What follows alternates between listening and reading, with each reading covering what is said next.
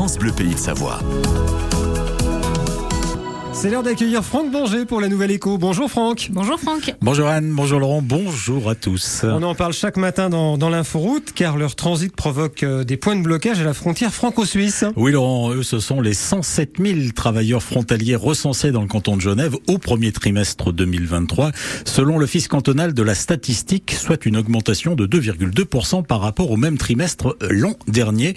Avec ces données, Genève est en tête du classement des cantons qui emploient les travailleurs euh, étrangers soit plus d'un quart du total des frontaliers qui travaillent en Suisse. C'est ça, avec en perspective tout de même un avenir favorable pour les entreprises. Oui, car selon une autre enquête, la situation des affaires demeure plutôt globalement bonne parmi les entreprises genevoises, mais de manière toutefois un peu plus marquée qu'en début d'année.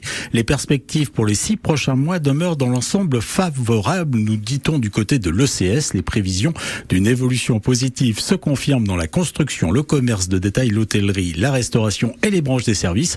Quant aux services qui sont liés à l'immobilier, la finance, c'est plutôt la stabilité. En revanche, il faut le noter, le secteur industriel mise sur une tendance en berne. Et si on s'intéresse, Franck, aux, frontaliers ce matin, c'est parce qu'ils vont devoir se faire recenser avant la fin de ce mois de juin.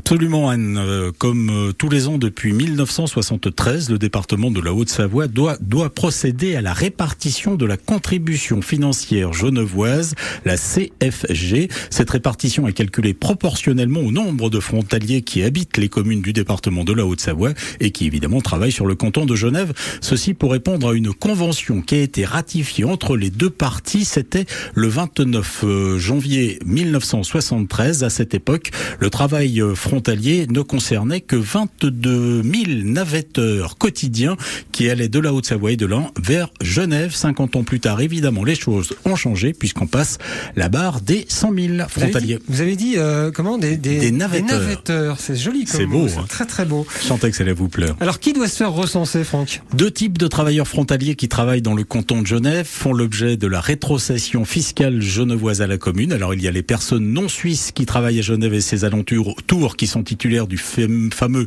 permis G que vous connaissez. Et puis les Suisses et doubles nationaux pour lesquels le département doit procéder à son propre recensement. Si vous avez changé de situation et que vous ne travaillez plus sur Genève, eh ben vous devez aussi le signaler auprès de votre commune de résidence.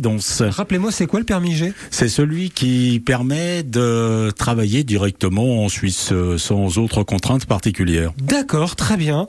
Euh, ben on va remercier Franck. Hein? Eh ben merci Franck.